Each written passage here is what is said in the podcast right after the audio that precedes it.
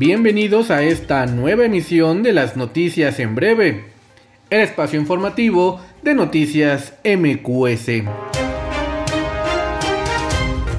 Iniciamos esta semana con el mensaje del gobernador del Estado de México, que informó a través de su cuenta de Twitter que con la llegada de más de un millón de vacunas en las siguientes dos semanas, la entidad logrará la vacunación anti-COVID del más del 80% de las personas adultas mayores que viven en el territorio estatal. A partir de la próxima semana, recibiremos más de 900 mil vacunas. Con esto, lograremos vacunar a más del 80% de los adultos mayores del Estado de México en dos semanas. Estaremos informando con oportunidad los municipios, las fechas y los centros de vacunación. Quiero reconocer el gran esfuerzo de las vacunadoras y todo el sector salud para este importante trabajo. Vamos en la ruta correcta. La suma de todas y de todos está dando resultados. Algo que ha sido fundamental en este proceso y que nos ha ayudado a seguir bajando el número de contagios es mantener las medidas preventivas. Las siguientes dos semanas el Estado de México se mantendrá en semáforo naranja, lo que significa que las actividades que ya han sido reabiertas podrán seguir operando con los mismos horarios y aforos, con la idea de impulsar la recuperación económica y al mismo tiempo mantener el cuidado de la salud. En algunos países ha comenzado una tercera ola de contagios. Debemos estar atentos y seguirnos cuidando. Vienen la Semana Santa y la Semana de Pascua.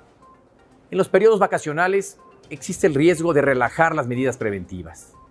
Evitemos aglomeraciones y las reuniones grandes.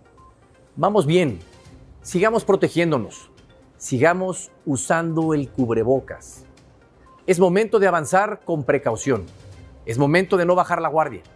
Es momento de seguir cuidando a nuestras familias. Es momento de seguir cuidando todos de todos. El gobierno municipal de Zumpango informó que como medida preventiva ante el COVID-19, la laguna de Zumpango permanecerá cerrada durante el periodo de Semana Santa. Aseguró, saben que uno de los lugares más concurridos en este periodo vacacional es la laguna, por lo que en colaboración con las autoridades de salud acordaron cerrar sus accesos del 28 de marzo al 4 de abril del 2021. Ricardo Sodi Cuellar, magistrado presidente del Tribunal Superior de Justicia Mexiquense, dio a conocer que se concedió la primera amnistía de la entidad a un ciudadano del sur del estado, quien cubrió parte de su condena y reparó el daño a la víctima.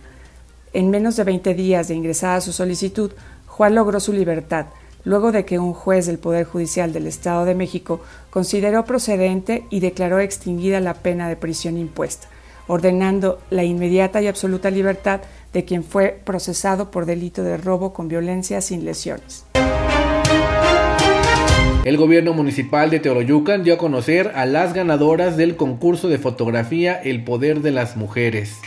El tercer lugar correspondió a Brisa Yareli Ponciano del barrio de Acolco, quien participó con esta fotografía El anhelo en tu mirada. El segundo lugar fue para Tonatzin Sara Sánchez de la avenida Chapultepec. Esta es su fotografía ganadora. El primer lugar fue para Mayra Angélica Hernández del fraccionamiento La Providencia. Muchas felicidades a las ganadoras. El pasado miércoles 17 de marzo comenzó en el municipio de Coacalco la vacunación contra COVID-19 para adultos mayores de 60 años. Sin embargo, tras la poca afluencia, los módulos culminaron sus actividades antes de tiempo, pues los viejecitos de ese municipio mexiquense mostraron apatía y no acudieron a vacunarse.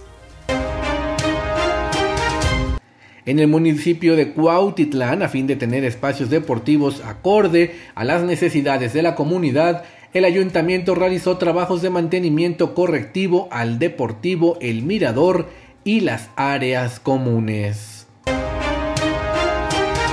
En Cuautitlán Izcalli, 1.350 empleados del ayuntamiento pertenecientes al Sindicato Único de Trabajadores de los Poderes, Municipios e Instituciones Descentralizadas del Estado de México recibirán un incremento salarial del 5% con efecto retroactivo al primero de enero, establecido con la firma del convenio entre el sindicato y el Ayuntamiento de Cuautitlán Izcalli 2021.